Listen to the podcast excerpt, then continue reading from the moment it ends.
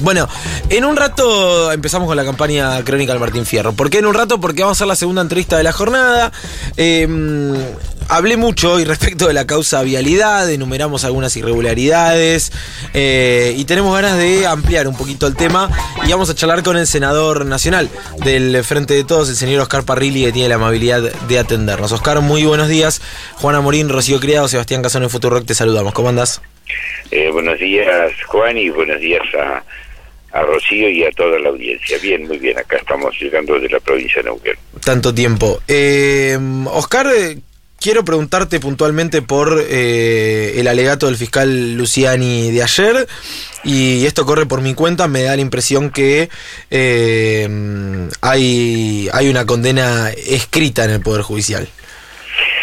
Sí, la verdad que em, no fue la exposición de un fiscal, claramente fue una puesta en escena, este, pergeñada entre él y los miembros del tribunal, eh, el primer lugar porque esta audiencia fue hecha por Zoom, no presencial, cuando se había pedido que fuera presencial, porque es distinto que estuvieran todos presentes a que estuviera la pantalla, que lo transmitieron por televisión, toda una puesta en escena, no se pudo controlar si el fiscal leía o no leía, o si tenía un, un que le vaya diciendo lo que tenía que decir, es decir, eh, fue primero una puesta en escena por parte del tribunal y del fiscal. Lo segundo, más que un fiscal, parecía un columnista de La Nación Más o de TN, repitiendo los argumentos y el guion y el relato que a lo largo de los años, ya desde el año 2006, 2016, perdón, cuando inició esta causa este Bonadío, vienen haciendo tanto el macrismo por orden de Macri y, y Mañeto, digamos, claramente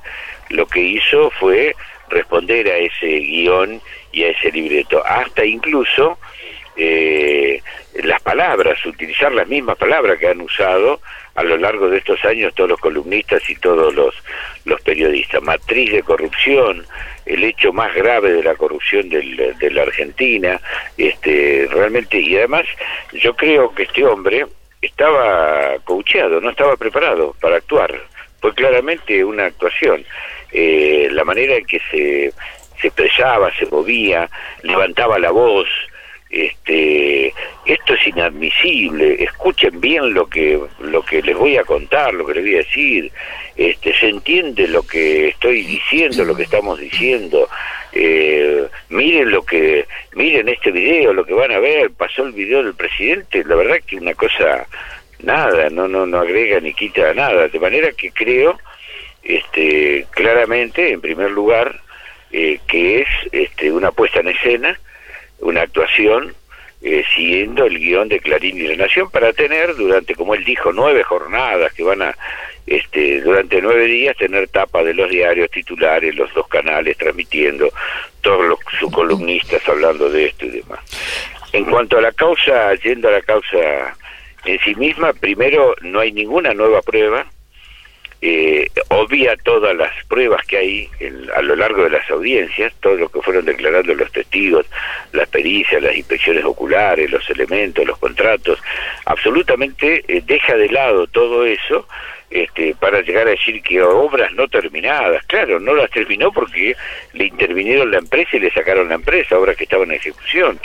O decía, bueno, determinaciones de precios, cuando está previsto la determinación de precios, es algo normal. Y, Perdón, eh, perdón Oscar, ¿eh? el primo, el primo de Macri, Ángelo Calcaterra, dijo que las redeterminaciones de precios son habituales y que de hecho los empresarios pierden con eso porque nunca alcanzan a la inflación. Sí, pero la determinación después decía, no, la, los atrasos de obra, ¿no?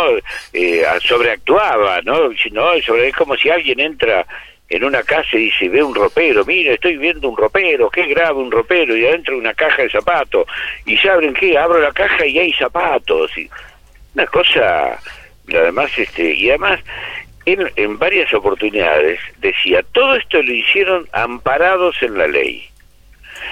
Otra frase, en el marco de la legalidad, lo que la ley le permitía. Ahora, yo digo, si, si, si se hicieron todo esto, ¿dónde está el delito? Uh -huh. Si todo lo que se hizo se hizo amparado en la ley, en el marco de la legalidad, lo que la ley le permitía, ¿dónde está el delito? Sí, sí, lo, lo, que él dice es que se creó una aparente legalidad, una aparente legitimidad para encuadrar está, una asociación ilícita. la ley. te tiene que haber violado la ley. Mire, eh, yo les digo, no sería raro que estos personajes lleguen a, a cosas esotéricas como la que ocurrió en Ecuador. En Ecuador se investigó también a Correa por asociación ilícita y supuestos hechos de corrupción que habían ocurrido de algunos funcionarios este, de Correa. Como no se pudo determinar ninguna relación de Correa con esos funcionarios, este, ningún con los hechos, absolutamente nada, ¿sabes lo que inventaron? Inventaron que Correa ejercía un influjo psicológico sobre los funcionarios y por eso era parte de la asociación ilícita. A ese nivel llegaron. Por eso le digo que creo que es, es un, totalmente una, una puesta en escena más obvia. Hay, una pericia hecha en el mes de marzo del 2016 que encargó el mismo Iguacel sobre las obras que había hecho este Lázaro Báez y esa pericia dice que todas las obras fueron licitadas que en todas las obras hubo distintas ofertas, que siempre ganó por el mejor precio, que los precios eran lo normales y razonables que exigían en ese tipo de licitaciones, que las obras fueron terminadas, la mayor parte de ellas, las otras estaban en ejecución, que no se pagó un peso de más y que no hubo adelantos por obras, por trabajos no realizados, y que los mil y pico de kilómetros de ruta que se hicieron, había un kilómetro donde el espesor creo que era un milímetro o un centímetro que tenía de diferencia. Es otra cosa. La pericia de Iguacel, en marzo del 2016. Oscar. este hombre se ve que no, no, no, no, la tiene, ¿no? Oscar, ¿cómo estás? Rocío Credo te saluda. Vos recién mencionabas eh, el rol del fiscal y esta idea de que está eh, coacheado o guionado. ¿Quiénes están atrás de esto? Eh, sin duda, eh, Macri, el macrismo, eh, La Nación Más, Clarín, eh, Bañeto, eh, esos, claramente, si es lo que eh, fomentaron todo y lo que le dieron, este, incentivaron el juicio Bonadío y todo lo demás, no tengo ninguna duda que son ellos los que están atrás. ¿Y, el objetivo es proscribir a Cristina, crees vos? Y en el fondo sí, si no logran, porque ¿cuál es el objetivo? Hacerla de legitimarla frente a la opinión pública, no eliminarla de la carrera política, destruirla política o psicológicamente. Y si no pueden, bueno, la van a intentar. Yo espero que no lo hagan y que no llegue, pero que van a intentar proscribirla, no tenga duda que lo van a intentar. Ya lo hicieron con Lula, lo hicieron con Correa, este, son parte de este, eh, digamos, de este modelo que hoy, que hace años se trató de implementar en, en varios países de América Latina, llevando adelante este lofer, el lofer que no era solamente para perseguir a dirigentes políticos que representaban a gobiernos que ellos no controlaban, sino también para proteger a los gobiernos que ellos controlan, como fue el caso de Lenín Moreno, como el caso de, de este, Bolivia y como fue el caso de Macri ahora acá, que los jueces, fíjese, ya tenemos dos casos de espionaje político eh, probado, acreditado, y donde Macri no, no tiene que ver porque un caso era cuenta propismo, pero está probado que había espionaje. No, y... El otro caso, el espionaje de los familiares de San Juan, no, era por la seguridad del presidente. Este. Hmm. Ahora, eh, Oscar, ¿crees que la sentencia de Cristina está firmada? Sí, sí, sí, yo creo que ya la tienen. Y bueno, pero están demostrándolo. Los jueces lo están demostrando con esto que están haciendo ahora. Se están pensando a que este fiscal haga el circo mediático y están haciendo el guion que Clarín y La Nación querían. Eh, te llevo para, para otro lado, te, agradecemos siempre que te hayas tomado un rato para charlar con nosotros, sé que es una mañana agitada, pero no quiero dejar de preguntarte por la llegada de Sergio Massa eh, al gabinete, ¿cómo lo ves? No, bien, una buena expectativa, una buena posibilidad de, de que volvamos a reencontrarnos con las propuestas electorales que le hicimos al pueblo argentino en el 2019. Creo que significa una nueva etapa de nuestro gobierno. Yo confío que tanto Alberto como Cristina, Sergio y todo el gabinete puedan reencauzarle el gobierno y llevarnos adelante para que lleguemos, acá no se trata que lleguemos bien al 2023 porque hay elecciones, acá se trata que lleguemos bien al 2023 porque estamos cumpliendo con lo que le prometimos a la gente y porque le estamos mejorando la vida a la gente. Este es el objetivo al cual uno llega al gobierno. este, todo lo demás son anécdotas y bueno, yo tengo expectativa y tengo esperanza de que esto sea así.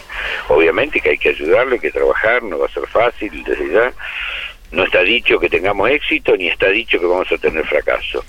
Eh, lo que está dicho es que tenemos una gran oportunidad por delante y tenemos que aprovecharla.